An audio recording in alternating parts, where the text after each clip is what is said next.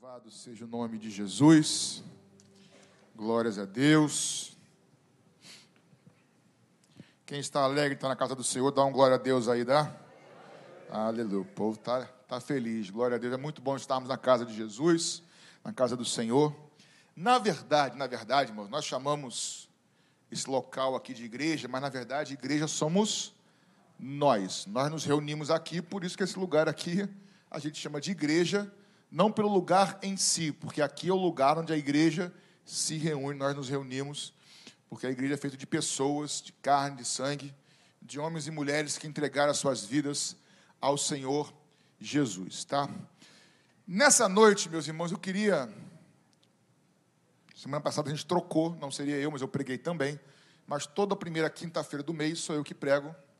Hoje é a primeira do mês, sou eu que prego. Nas outras varia ou, como dizia um amigo meu do trabalho, Patrick, quando tem duas opções, varia. Quando tem três ou quatro mais, varia. Eu falei, tá bom. Então, você... enfim, ele falava para mim direto isso. Eu falava, cara, tu é doido, tu é maluco, mas tudo bem. Deixa ele, deixa ele variar, como ele dizia. Enfim, mas nas outras semanas varia. O preletor, o pregador. Eu vou ver se a pastora Paulinha também vem pregar para vocês na quinta-feira. Pastor Fabiano, outros pastores, mas hoje sou eu. E eu queria continuar um pouquinho, como dizem os jovens, na mesma vibe vou aqui parafrasear, na mesma sequência do que a gente meditou na semana passada, na primeira carta do apóstolo João, falando sobre aquele que é nascido de Deus. E eu queria que você abrisse agora comigo hoje no livro de Romanos. Nós vamos ler pelo menos 14 versículos. E eu queria falar um pouquinho com vocês sobre um tema comum na igreja. Não sei se muito falado ou não, acredito que não, deveria ser mais falado, mas é, eu queria falar sobre santificação hoje tá bom? Pegando no gancho da, da quinta-feira passada, Romanos capítulo de número 6, a partir do verso de número 1. Quem achou pode dizer amém, por favor. E quem não achou pode dizer EBD. Escola Bíblica Dominical. Não foi eu que inventei isso não, mas eu gosto, eu imito e repito. Vamos lá. Que diremos então? Continuaremos no pecado para que a graça aumente ainda mais? De modo nenhum. Como viveremos ainda no pecado nós que já morremos para ele, ele Jesus, ou para o pecado? Ou será que vocês ignoram que todos nós que fomos batizados em Cristo, fomos batizados na sua morte? Fomos sepultados com ele na morte pelo batismo, para que, como Cristo foi ressuscitado dentre os mortos pela glória do Pai, assim também nós andemos em novidade de vida. Nós citamos, esse versículo nós citamos na quinta-feira passada, não preguei sobre ele, mas citei ele. Tá? Verso 5. Porque se fomos unidos com ele na semelhança da sua morte, certamente seremos também na semelhança da sua ressurreição. Sabendo isto, que a nossa velha natureza foi crucificada com ele, para que o corpo do pecado seja destruído e não sejamos mais escravos do pecado. Vou ler o finalzinho. Para que não mais sejamos escravos do pecado. Pois quem morreu está justificado do pecado. Ora, se já morremos com Cristo, cremos que também viveremos com Ele. Sabemos que, havendo Cristo ressuscitado dentre os mortos, já não morre, a morte já não tem domínio sobre ele. Pois quanto a ter morrido, de uma vez para sempre morreu para o pecado, mas quanto a viver, vive para Deus. Assim também vocês considerem-se mortos para o pecado, mas vivos para Deus em Cristo Jesus. Verso 12, até 14. Portanto, não permitam que o pecado reine em seu corpo mortal, fazendo com que vocês obedeçam às suas paixões também não ofereçam aos, os membros do corpo ao pecado, como instrumentos de injustiça, mas como pessoas que passaram da morte para a vida, ofereçam a si mesmos a Deus, a Deus, e ofereçam os seus membros a Deus como instrumentos de justiça. Porque o pecado não terá domínio sobre vocês, pois vocês não estão debaixo da lei, e sim debaixo da graça. Senhor, muito obrigado pela tua palavra, tão rica. Nós vamos meditar um pouquinho sobre ela, não tudo, mas nos ajuda a entendermos um pouco mais do que nos está sendo ensinado pelo apóstolo Paulo nessa noite. Nossa oração em nome de Jesus. Amém.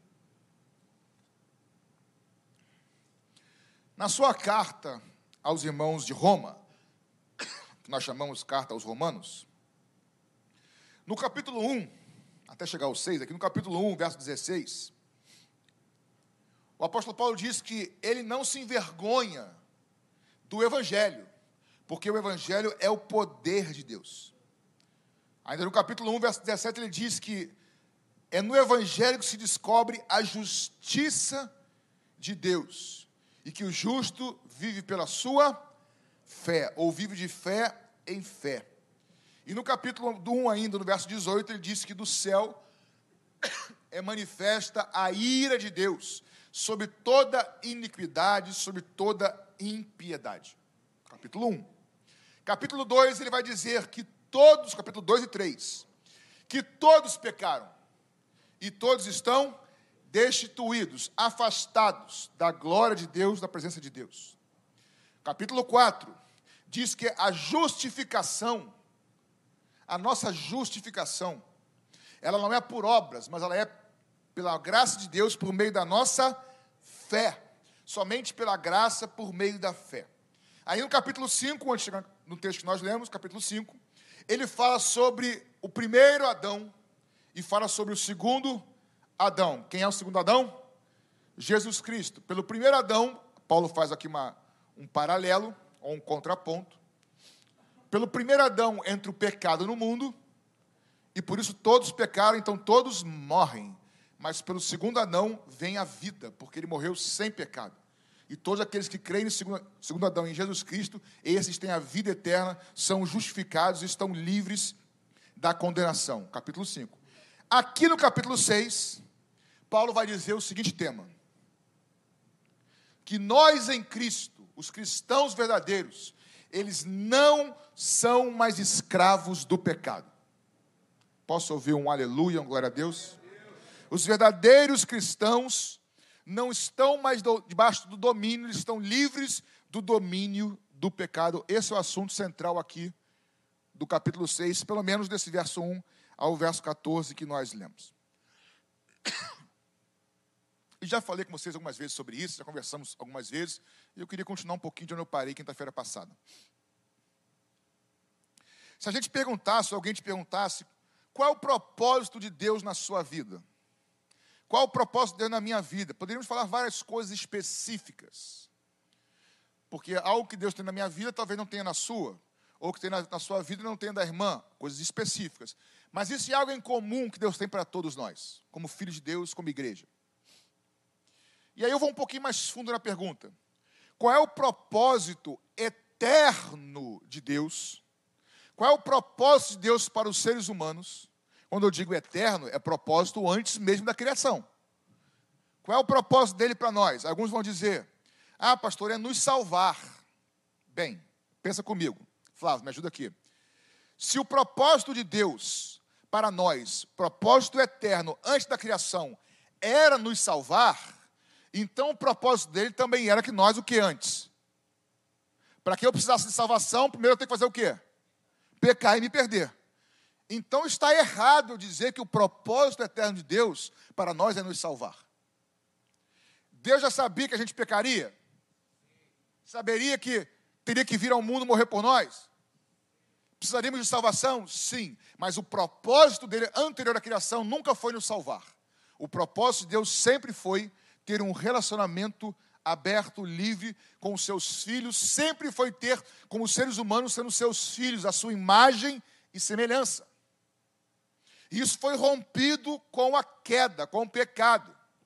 E não adianta botar a culpa na Eva. Tem as irmãs que falam assim: não, quando eu chegar no céu, eu quero conhecer Abraão, Paraná. Às vezes, irmãs, eu quero falar com Eva. Não adianta procurar Eva, irmão. Tem as irmãs que já falam, pastor, eu queria. Já, pastor, quando chegar no céu, você quer falar com quem? Aí tem um fala, eu queria conhecer Paulo, queria conhecer Elias, o profeta do fogo, queria não sei o quê. Não é legal. Eu queria falar com Eva. Eu falei, irmã, falar com Eva, irmã? Hã? a brigar com a Eva, com o corpo glorificado, não vai nem brigar, irmão. Tu vai dar glória a Jesus, vai estar com Jesus, enfim. Então, o propósito, alguns definem como propósito eterno de Deus, é ter uma família de muitos filhos, semelhantes a Ele. E aí, quando Paulo fala do primeiro Adão e do segundo Adão, é porque. Vou, vou falar, mas se eu não explicar é complicado. Em Cristo, hoje é bem teológica a pregação, tá, gente? Às vezes é mais, mas hoje é bem teológica. Sempre tem teologia, mas hoje é mais, um pouquinho mais carregada nesse sentido. Em, em, em Adão surgiu a humanidade. Mas em Cristo, Fig, surgiu uma outra humanidade. Porque o ser humano, ele desaprendeu. Aí eu vou falar para psicólogo, rapidinho, gente. Vou falar para psicólogo aqui, ó. O ser humano desaprendeu a ser humano, para o qual ele foi criado. Porque esse ser humano de hoje, irmãos, não precisa nem explicar porquê, não é 100% a imagem e semelhança de Deus. Porque senão que Deus é esse, irmãos? Porque o ser humano está praticamente, desculpa se eu vou pegar pesado, bestial. Uns mais numa área, outros no outro. Mas a verdade é que o ser humano desaprendeu. E quando vem Cristo, o próprio Deus encarnado, e ele, após morrer, ressuscitar, em João 20, ele sopra o Espírito e fala: Assim como o Pai me enviou, eu envio vocês. E soprando disse: Recebam o Espírito. Ali, irmãos, surge uma nova humanidade em Cristo que agora volta e começa um processo de voltar a parecer com, ou, ou melhor, começa um processo de de cada vez mais se parecer com quem? Com Jesus. E quanto mais você se parece com Jesus, mais você está voltando a ser parecido com o ser humano para o qual nós fomos criados para ser. Antes da queda. Até aí fomos. Então, o projeto de Deus para nós não é nos salvar, ah, não vou para o inferno, não. É nos fazer semelhante a Ele. Esse é o propósito para nós que somos cristãos. Por exemplo, quando Deus tira o povo do Egito com Moisés e leva o povo para a terra prometida, vocês sabem que isso aqui é uma figura. Egito, é, quem me ajuda aqui? O Egito é símbolo do quê? Do mundo. E o faraó é símbolo do coisa ruim. O povo de Deus, Antigo Testamento, sendo liberto da escravidão do Egito e levando para a terra prometida, é uma figura terrena de algo espiritual. Que hoje Jesus Cristo nos libertou da escravidão do, do Egito desse mundo e nos fez uma promessa que um dia entraremos na Jerusalém celestial, na, que, que não mana leite e mel naturalmente, mas que é eterna. Amém, queridos? Quando Deus fala para Moisés tirar o povo dele e levar para a terra prometida, qual é o propósito? É tirar para a terra prometida? Muitos vão dizer, é, pastor, mas não é o que o texto bíblico diz. O que o texto bíblico diz lá em Êxodo é: Moisés, fala para Faraó o seguinte: deixe o meu povo ir, me adorar no deserto.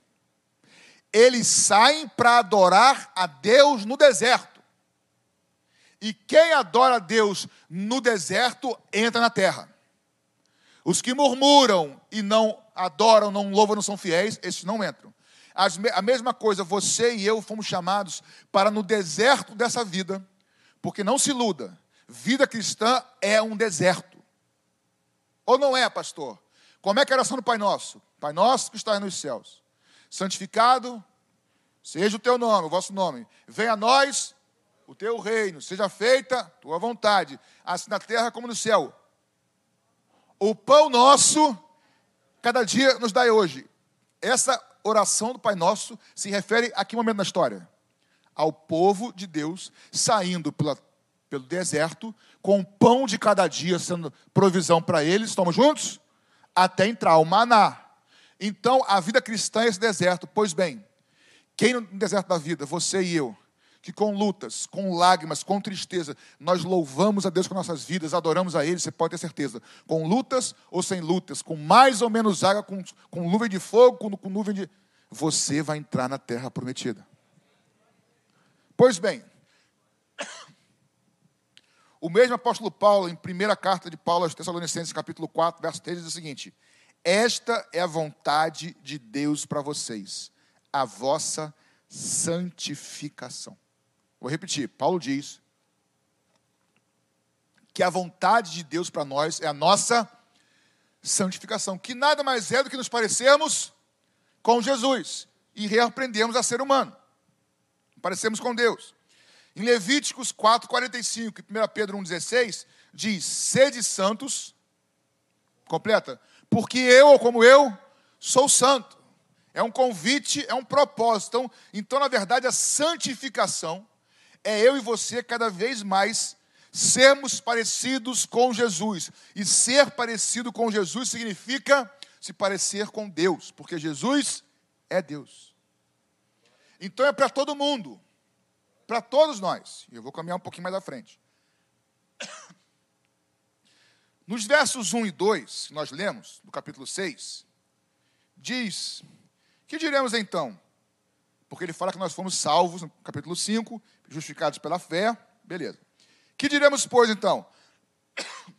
Continuaremos no pecado para que a graça aumente ainda mais? De modo nenhum. Como viveremos nós no pecado ainda, que já morremos para ele? Então, por que Paulo fala isso aqui? Porque hoje em dia, por exemplo, existe, já não é de hoje, a hipergraça, que é uma teologia que você provavelmente nunca ouviu esse termo, ou já ouviu, talvez, mas já ouviu o conteúdo dela, a doutrina dela, em muitas pregações, em muitos púlpitos e rádios e televisões no nosso país.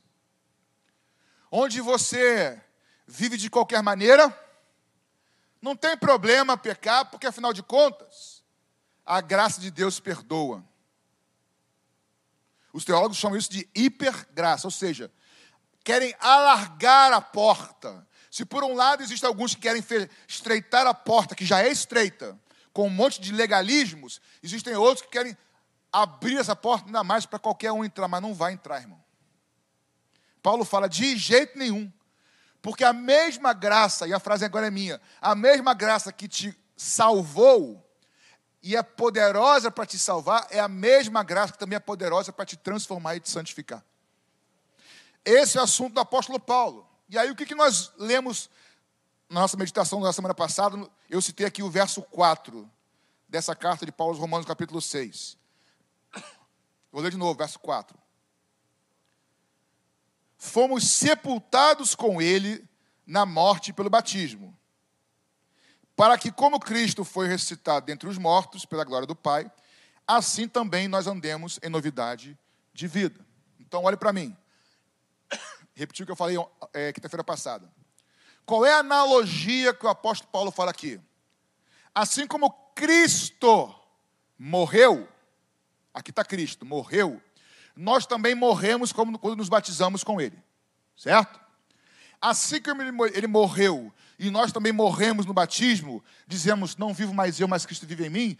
Da mesma forma que ele ressuscitou dentre os mortos, nós também vamos. Vamos.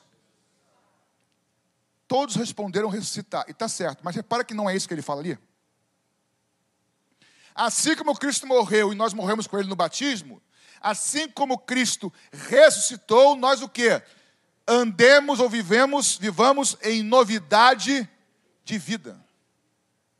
Repara que é Cristo, a gente, morte e morte, ressurreição e novidade de vida.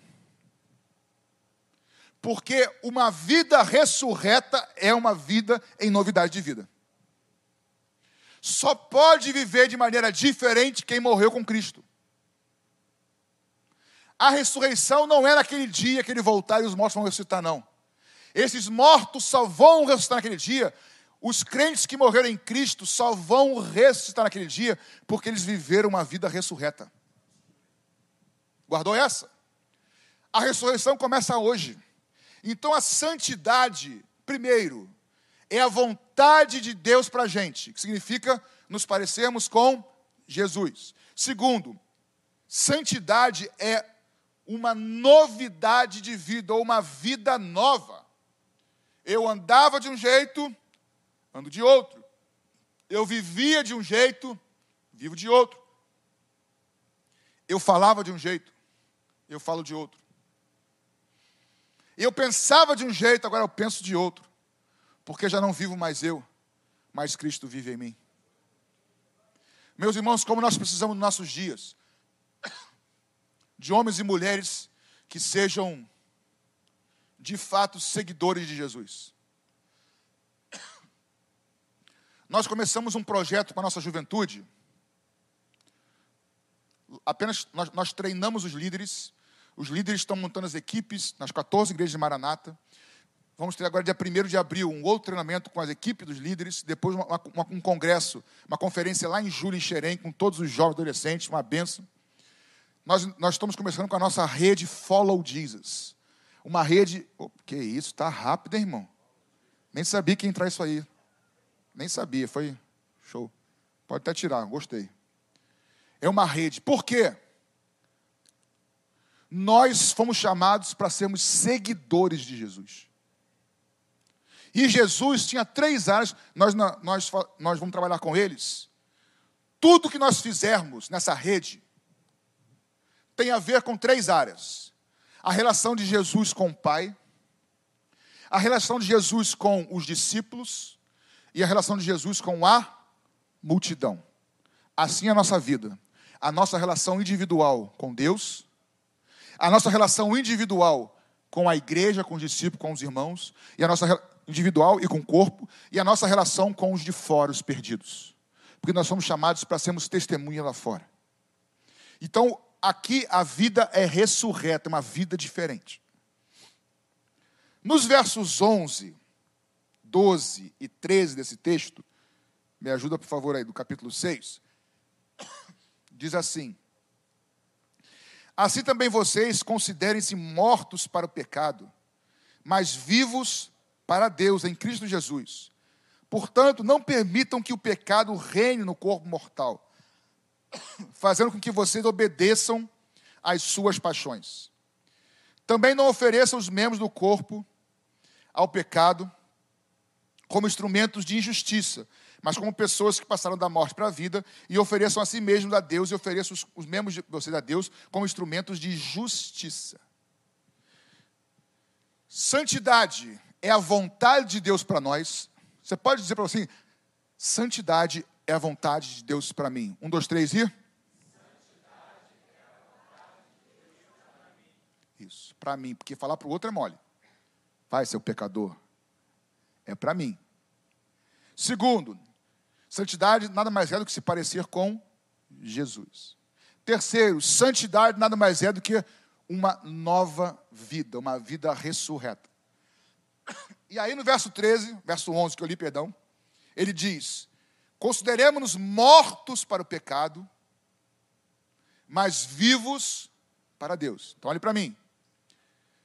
É uma via de mão dupla, ou então duas direções morto para o pecado. Vamos fazer para baixo para cima melhor, porque assim não parece que o lado de lá é o pecador o lado de cá é santo. Não é.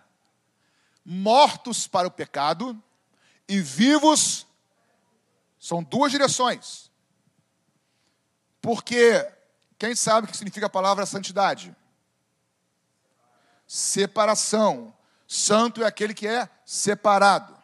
Pois bem, mortos para o pecado e vivos para Deus separado do mundo, separado do pecado, mas também separado para Deus. Tem gente que não faz um monte de pecado. Outras religiões, por exemplo. O cara é honesto, o cara ajuda, parará, parará. Ele se separa das coisas do mundo. Não de todas, mas de algumas coisas. Achando que isso é o suficiente. Mas ele não se separa para Deus. São esses dois caminhos. Então, temos que nos separar por exemplo, vou ler, tá? De toda injustiça, prostituição, impureza, lascívia, idolatria, feitiçaria, inimizades, porfias, ciúmes, iras, brigas, pelejas, dissensões, facções, divisões, invejas, bebedices, orgias, impiedade, falatórios inúteis que produzem maior impiedade do que outra coisa, presunção, soberba, mentira, desobediência a pais, a mães, a autoridade e assim por diante. É bem prático. A vida de um cristão deve se parecer com Jesus. Nós não podemos, irmãos, aqui ninguém é perfeito. Alguém aqui perfeito? Levanta a mão rapidinho. Se levantar, se eu orar por você, porque você não é perfeito. É mentiroso. Está enganado, dos dois. Mas ninguém levantou. Nós não podemos. A gente cai. A gente erra. Lembra lá do apóstolo João, quinta-feira passada? A gente pode cair e o Senhor nos levanta e nos restaura. Mas aquele que nasceu de novo, ele não vive na prática do pecado. Porque o pecado pode ser um acidente, mas ele não mais me escraviza. Ou seja, eu posso tropeçar numa pedra e cair, mas eu não estou mais amarrado por uma corda me, pedindo de andar. Eu continuo andando na direção do autor e consumador da minha fé que me amou. Essa é a diferença. Então nós não podemos achar, irmão, de forma alguma que é possível vir à igreja, ser cristão e continuar na prática sem problema nenhum. Isso é um engano. Isso é um engano em Apocalipse 2, nas sete igrejas, quando Jesus vai repreender a igreja de Pérgamo, ele repreende a igreja de Pérgamo por tolerar o ensino de Balaão, tá? E aí repara que Deus, Jesus não repreende somente a prática enganosa, ele repreende a igreja por aceitar e tolerar esse engano. E qual é esse engano? Já citei aqui, é o engano de que da hipergraça, que pode ficar assim mesmo. Já falei aqui, pode vir para Jesus como você está, porque Ele te aceita do jeito que você é. Não, Ele não aceita como nós somos. Deus não te aceita como você é. Deus te recebe como você é, para te perdoar e te salvar e começar a mudar a sua vida para que você seja do jeito que Ele é. Isso é evangelho, irmãos. Transformação de vida. Vou repetir. Ele te recebe como você está, todo errado, e eu também. Quando nós nos arrependemos, entregamos a vida a Ele, ou quando erramos e caímos, o Senhor me perdoa, Ele nos perdoa, Ele nos levanta e fala: vem andar comigo para você se parecer comigo. Isso é Evangelho. Transformação de vida. Vocês estão comigo, queridos? Amém? Hoje é uma pregação, não sei se eu ouvi muito glória a Deus, não, mas pelo menos a gente vai aprender muita coisa. Aí o verso 14 vai reforçar isso que nós lemos, Flávio. Verso 14 porque o pecado não terá domínio sobre vocês. Por quê? Porque vocês não estão debaixo, mas estão debaixo. Pastor, não vem me corrigir, não, pastor, porque o senhor é legalista. Eu estou na graça. Espera aí. Quem está na graça, o texto está dizendo, não é mais escravo do pecado. Na verdade, quem está debaixo da lei é que continua escravo do pecado. Porque a graça é poderosa para salvar, a graça é poderosa para justificar, a, a graça é poderosa para te levantar quantas vezes for preciso, a graça é poderosa para te transformar, para te purificar, para te santificar. Então, quem está debaixo da graça não está debaixo da escravidão do pecado. Esse é um conceito errado. Porque nos foi proposta uma vida nova, uma vida eterna. Santidade é a vontade de Deus para a gente. Dois, santidade é a gente se parecer cada vez mais com quem? Com Jesus. Santidade, na verdade, é, é uma nova vida, é uma vida ressurreta. Santidade agora é dois caminhos, lembra? Separar do pecado, separar para Deus. Falei sobre separar do pecado do mundo. Agora é separar para Deus. Jesus vai dizer em João 17, 17: santificai-vos na palavra. A tua palavra, Senhor, é a verdade. Se você quer separar para Deus, irmãos, o primeiro passo está aqui, ó. É por meio da palavra de Deus, porque ela reflete quem Jesus é. É por meio dela que nós vamos ser transformados. Eu não sei você.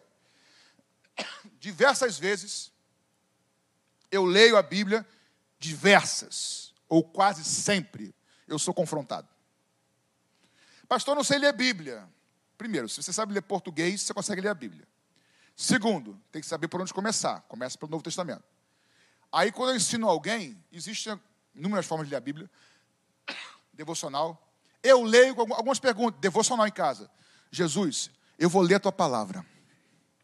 Se tem alguma coisa aqui, Senhor, que eu estou fazendo e a tua palavra diz para não fazer, quando eu leio, leio isso, eu falo: opa, eu paro de ler e falo, Senhor, a tua palavra está falando para eu agir assim, mas eu não estou agindo. Senhor, me perdoa e me ajuda a agir assim. Segundo, eu leio a Bíblia, opa, a palavra está mostrando algo que eu não devo fazer, só que eu estou fazendo. Pecado também. Senhor, me perdoa porque eu estou praticando isso que a tua palavra diz para não fazer. Me perdoa, eu confio no teu sangue, eu confio no teu nome, eu confio na tua graça. Eu sei que o Senhor morreu por mim, eu sou teu, eu sou fraco. Me ajuda a não mais praticar isso. Estou lendo a Bíblia. De repente tem uma promessa. Opa, Senhor, a tua palavra está prometendo isso, Senhor. Está prometendo que eis que eu estarei com você todos os dias até a consumação dos séculos. Patrick, não, Patrick foi eu que botei no texto, tá? Mas você pode botar no teu texto. Teu nome aí, caixa alta, Arial 25, caps ligado, negrito, bota aí. Senhor, às vezes eu me sinto só, mas a tua palavra me promete que o Senhor está comigo. Se se apropria da palavra, entre o que eu sinto, entre o que eu vejo, o que eu acho, eu fico com a tua palavra. Você vai aplicando a palavra na sua vida, para você fazer algo, para você não fazer algo, para ter alguma promessa e assim por diante, irmãos. É, santifica-os na palavra, a tua palavra é a verdade. Você se separa das práticas erradas, mas também se separa para Deus. Se você ficar lutando contra pecado, pecado, pecado, pecado, e não tiver tempo com Deus, você vai até vencer algumas batalhas. Mas mais cedo ou mais tarde você vai cair de novo. Porque o poder que você precisa vem dele, você precisa estar colado com ele. 2 Coríntios 3,18 diz assim: Mas todos nós, com o rosto descoberto, refletindo a glória do Senhor, somos transformados de glória em glória, na mesma imagem, como pelo Espírito. O que que Paulo está citando esse texto aqui? Paulo está citando o episódio em que Moisés sobe ao Sinai, passa um tempo diante de Deus, e quando Moisés desce da presença de Deus, o seu rosto está brilhando em glória. Não tem como, irmãos tempo face a face com Deus em oração, você sai do teu quarto diferente. Tempo com Deus em oração sozinho, você e Ele. Quando você sai, você pode não ver, mas os outros veem a mudança na sua vida. Se separar do mundo, mas separar para Deus, por meio da palavra e por meio da oração. Não tem outro caminho. Não tem atalho. E aí eu pego Jesus, Mateus 6, 6. Entra no teu quarto, fala com teu pai em secreto, que ali, ali no quarto ele vai te recompensar. Irmãos, oração você não vê muita coisa. Você fala, você ouve, você crê, você conversa, você é orientado. Mas quando você sai, você sai diferente. Pode não ser literalmente o rosto brilhando, mas a sua vida começa a brilhar, começa a se parecer com aquele com quem está gastando tempo. Não estou falando de você ou de mim, estou falando da nossa geração. Eu estou me incluindo nisso. Uma geração que não ora praticamente nada. A nossa geração praticamente não ora nada. Tem exceções? Muitas. Tem pessoas que são homens e mulheres de oração? Tem. Eu oro muito menos do que eu gostaria. E poderia. Mas estou no propósito. Estou voltando degrau por degrau. Nós jejuamos praticamente nada. Não vou nem perguntar para não fazer ninguém. Se eu perguntasse aqui, não levanta a mão, por favor, tá? Quem nunca jejuou na vida, mais da metade da igreja nunca jejuou. Sabe nem o que é isso? Aí, já jejuou, pastor? É, já jejuou, fulano? Tantos dias. Nossa, parece uma coisa absurda, mas jejum também é uma prática, uma disciplina espiritual. Nós precisamos voltar a isso, queridos. Nós queremos ser avivados. Quem estava aqui domingo à noite? Só isso? Aí, ó, perderam o Sunday night. Foi uma benção. Jesus estava aqui, viu, irmãos? Não sei explicar mais do que eu vou falar agora, mas eu creio que nós estamos num tempo de mudança de atmosfera espiritual. E você precisa entrar nisso. É hora de você começar a se separar das práticas desse mundo e começar a se separar para Deus tempo de oração, de consagração,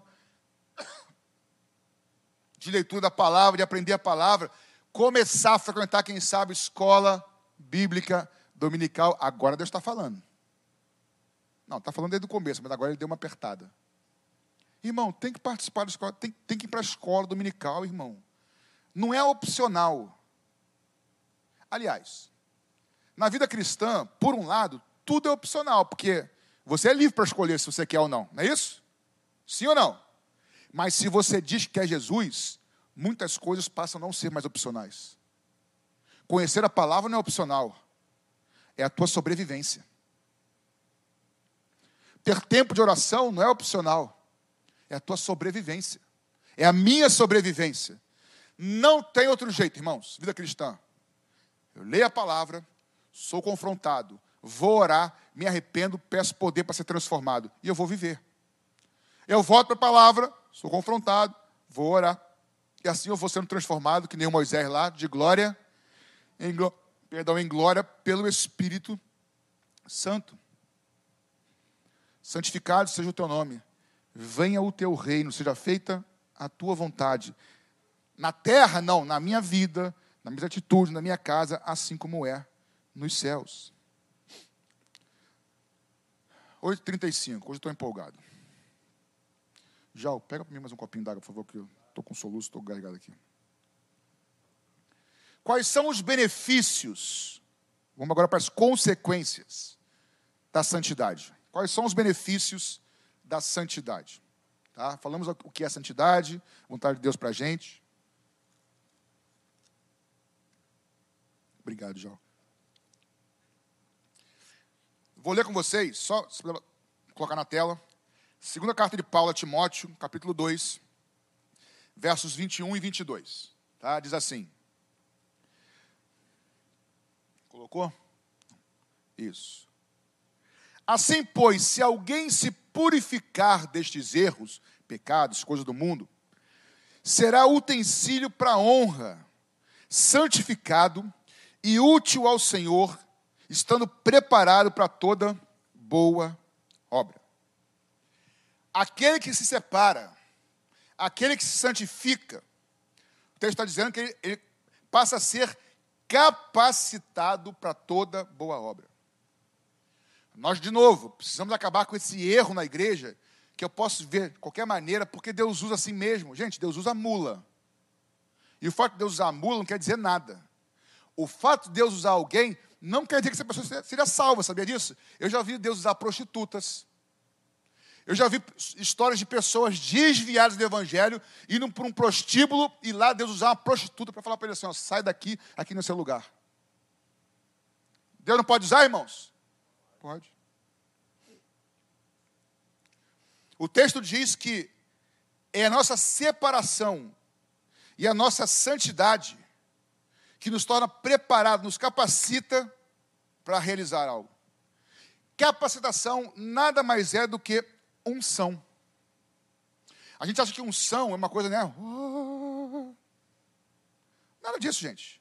Unção é capacitação do Espírito Santo para realizar algo. Eu posso ser alguém ungido para trabalhar com jovens, ou posso não ser. Aí eu me aventurei a trabalhar com terceira idade. Eu continuo fiel a Deus. Eu continuo homem de Deus, eu continuo é, temente a Deus, mas estou errando no, no, local. E eu posso não ter a unção para trabalhar naquela área. Por quê? Porque a unção de Deus na minha vida é para aquela área. Eu estou capacitado para realizar aquilo. Tem pessoas que trabalham com crianças no, no secular, na escola, mas na igreja não tem unção para trabalhar com crianças. Vai entender, irmãos. Não tem? Tem. Se ela for trabalhar, ela vai trabalhar, mas o chamado dela é numa outra área. Só que é a santidade que nos capacita. Vou ler agora com vocês dois textos que fala da parte da vestimenta que fica na testa do sacerdote, tá? O Timóteo diz que a santificação traz consigo capacitação. Você quer estar capacitado para fazer a obra de Deus? Se separe mais para Deus das coisas do mundo e você vai ver a sua vida sendo transformada e Deus te usando poderosamente. Êxodo 28, 36 diz o seguinte, falando do sacerdote, de um dos utensílios dele: Farás também uma lâmina de ouro puro, e nela gravarás de maneira de gravuras de sinete. O seguinte texto: Santidade ao Senhor. Qual é o texto está escrito? Santidade ao Senhor. Levítico 8, versos 9 e 10. E lhe pôs a mitra na cabeça, e na mitra, na sua parte dianteira, pôs a lâmina de ouro, que foi feita, a coroa sagrada, como o Senhor ordenara a Moisés. Então Moisés tomou o óleo da unção e ungiu o tabernáculo e tudo que nele havia e o consagrou. Primeiro, santidade ao Senhor, depois o óleo é derramado. Primeiro se separa para o Senhor, depois tem unção. Primeiro se separa do mundo para Deus. Talvez não seja por completo, mas começa a se separar. E o óleo começa a ser derramado na tua cabeça. Começa a buscar a Deus separar, ainda que não perfeito, mas começa. Você vai ver que a capacitação começa a vir. O poder para vencer o pecado que não tinha começa a brotar no teu coração. Os pensamentos que você se perdia, agora Deus começa a ministrar os teus pensamentos de acordo com o dele, e você começa a vencer aqui, e vencer ali, e vencer lá, sendo transformado de glória em glória. Primeiro começa a viver uma vida, Senhor, eu vou começar a me separar de e me separar para. Eu vou começar a me separar dessas práticas e para o Senhor. Você vai começar a experimentar unção e mais graça e transformação na sua vida. Louvado e bendito seja o nome do Senhor. Primeiro, santidade, depois, derramamento do óleo. Primeiro, santificação, depois, capacitação para realizar, para vencer o pecado e assim por diante. Mateus 7, 21, 23, quando eu falo sobre esse assunto, quando eu converso às vezes no corredor, numa sala, sempre eu ouço Sempre não, sempre exagero meu. Foi uma hipérbole aqui. Muitas vezes eu ouço, pastor, mas lá em Mateus 7, 21 a 23, diz o seguinte: Nem todo que me diz Senhor, Senhor, entrará no reino dos céus, mas aquele que faz a vontade de meu Pai que está nos céus. Continua. Muitos naquele dia vão me dizer: Senhor, Senhor, nós não profetizamos em teu nome em seu nome não expulsamos demônios, em seu nome não fizemos muitos milagres. Então lhes direi claramente, Jesus falando: Eu nunca conheci vocês, afastem-se de mim, vocês que praticam o mal. Que que eu, cre... eu cresci na igreja ouvindo esse texto da seguinte forma: Eu cresci na igreja, cresci na igreja não porque eu não veio pequenininho, mas quando eu me converti já jovem, eu ouvia. Está vendo Mateus 7? Jesus está falando que pessoas podem ser usadas por Deus e no final se perderem. Está dizendo aí, não é verdade? Aí eu falava, é, tu não fala. Mas o texto não está dizendo isso. O texto não está falando de pessoas. Não, é possível alguém ser usado por Deus e no final se perder? É possível. Está claro isso? Não. Mas por outros textos, não por esse. Esse texto diz que pessoas fizeram sinais, maravilhas e curaram em nome de quem? De Jesus. Mas quando Jesus fala deles, fala assim: ó, Eu nunca conheci vocês. Repara, eu nunca conheci vocês. Então as pessoas usaram o nome de Jesus, mas Jesus não tinha nada a ver com isso. Quantas coisas foram feitas em nome de Deus na história e Deus não tinha nada a ver com aquilo? Você acha que não se usa o nome de Jesus, por exemplo, num.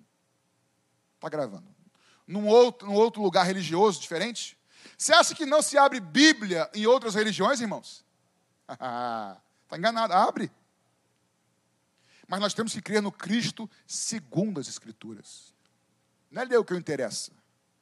Tem muitas religiões por aí que abrem as suas sessões lendo Bíblia. Totalmente fora de tudo. Tem imagem de Jesus lá, sabia?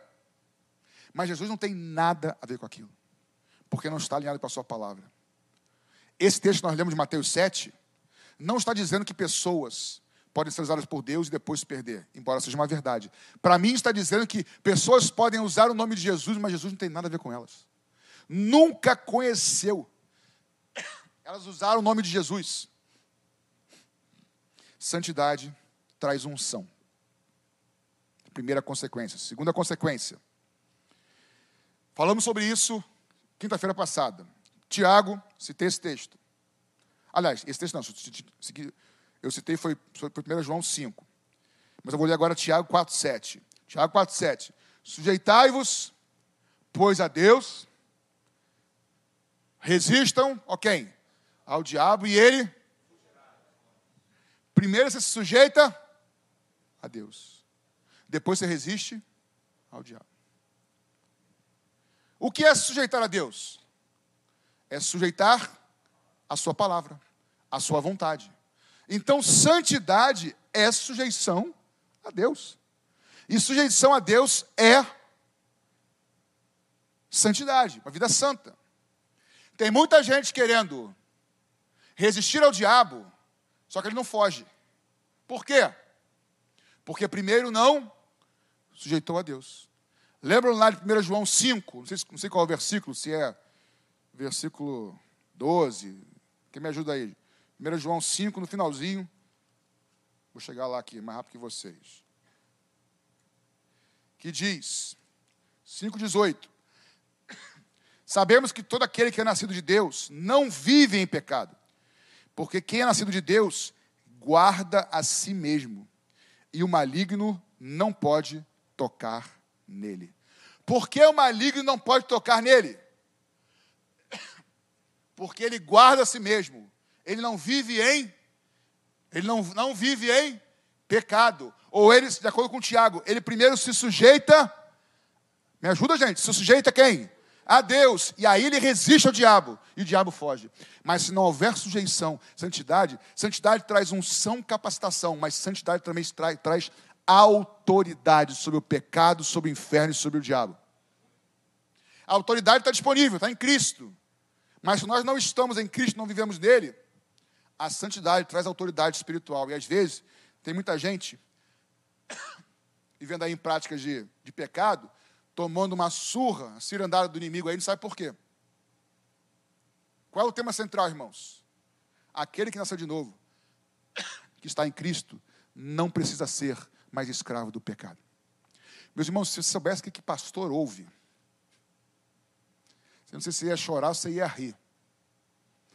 Já ouvi, irmãos. Ah, pastor, mas eu tenho tanto esse desejo, pastor. Eu falo, aham. Eu tenho tanto esse desejo. Pastor, mas eu estou. Aqui exemplo. Pastor, eu me divorciei, eu me, o homem me largou, ou então a mulher me largou, ou então eu estou viúvo, sei lá. Estou sozinho. Mas eu tenho um desejo naquela área ainda, pastor. Eu falo, normal. Eu vou ter que ficar esperando outra pessoa com esse desejo? É. Meus irmãos, se nós formos seguir todos os nossos desejos, o que acontece com o mundo se todos os seres humanos agora forem seguir todos os seus desejos? Fala para mim, pode falar. Meu amigo, o inferno, é velho?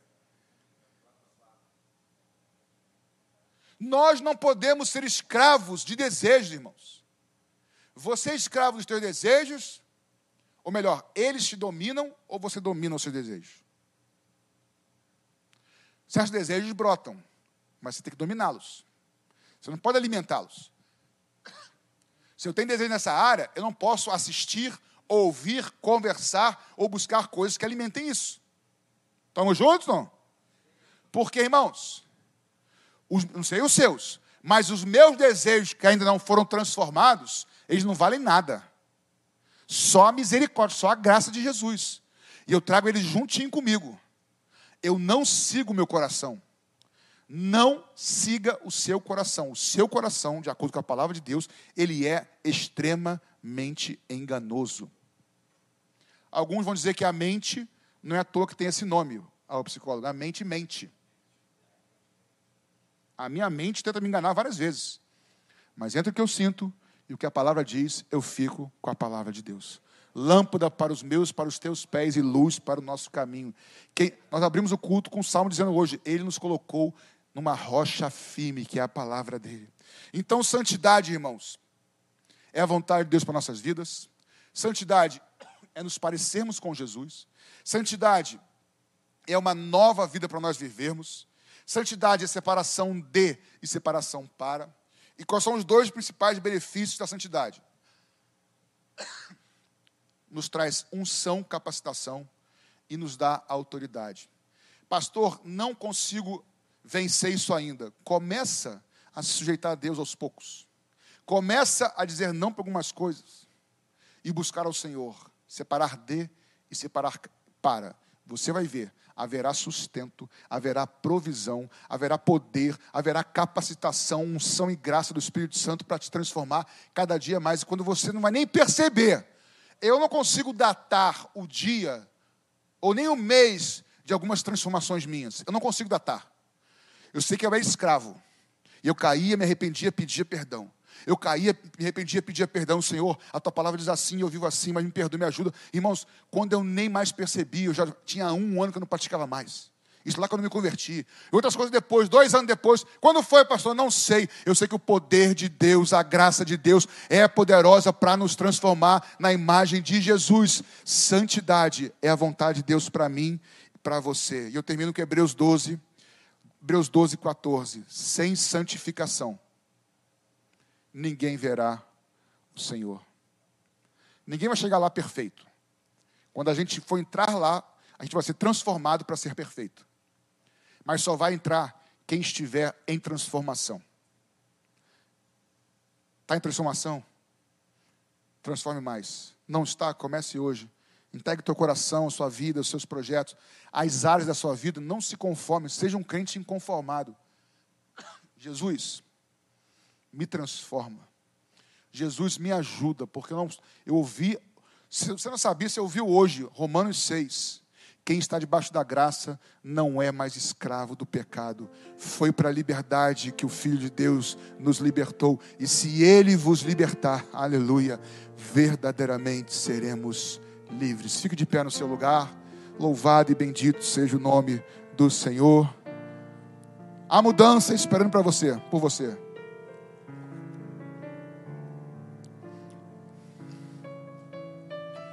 Vamos ter um retiro agora, daqui alguns meses, de jovens, chamado Alive. E o tema desse ano é. Tu tá rápido, hein, cara? Caminhos mais altos. E eu queria dizer para todos vocês: existem caminhos mais altos esperando por você. O Senhor diz lá em Isaías 55: Os meus pensamentos não são os pensamentos de vocês. Os meus caminhos são muito mais altos do que os caminhos de vocês. Depois você lê Isaías 55, o texto diz: Arrependa-se o homem mau e deixe seu caminho, porque o meu caminho é sobre modo excelente. Deus tem caminhos mais altos para vocês. Você crê nisso de verdade, gente? Mais ou menos, né? Deus tem caminhos sobremodo elevados para você, de experiências com Ele, de mudança de vida você olhar para trás e falar assim: quem era aquele homem lá? Quem era aquele Patrick? Quem era aquele Flávio? Quem era aquele Carlos? Quem era aquele Paulo? Quem era? Eu já não sou mais aquele. Cada vez mais vivo menos eu, e Cristo mais vive em mim. Vamos orar, queridos. Você precisa se apresentar ao Senhor nessa noite? Pode ser no seu lugar mesmo. Feche seus olhos, por favor. Existem áreas da sua vida que você precisa dizer ao Senhor: Senhor, essa área aqui precisa ser mortificada. Senhor, essa área precisa morrer. E eu sujeito ela a Ti nessa noite. Quero te dar um minuto, um minuto para você, mesmo sem ninguém cantar, faz essa oração ao Senhor, porque o Espírito de Deus está neste lugar, querido. O Espírito Santo está neste lugar. Como já disse, nós estamos num momento de mudança de atmosfera espiritual, de tempo, de dispensação, de estação. Feche seus olhos, olhe para mim. Apresente a sua vida ao Senhor nesse momento. Senhor, nós louvamos e bendizemos o teu nome. Te exaltamos. Te bendizemos, Senhor te exaltamos. Te pedimos, Senhor, nos dá um coração igual ao teu. Nos dá um coração, atitudes iguais às suas. Ouve a oração de cada um aqui, Senhor. Em nome de Jesus.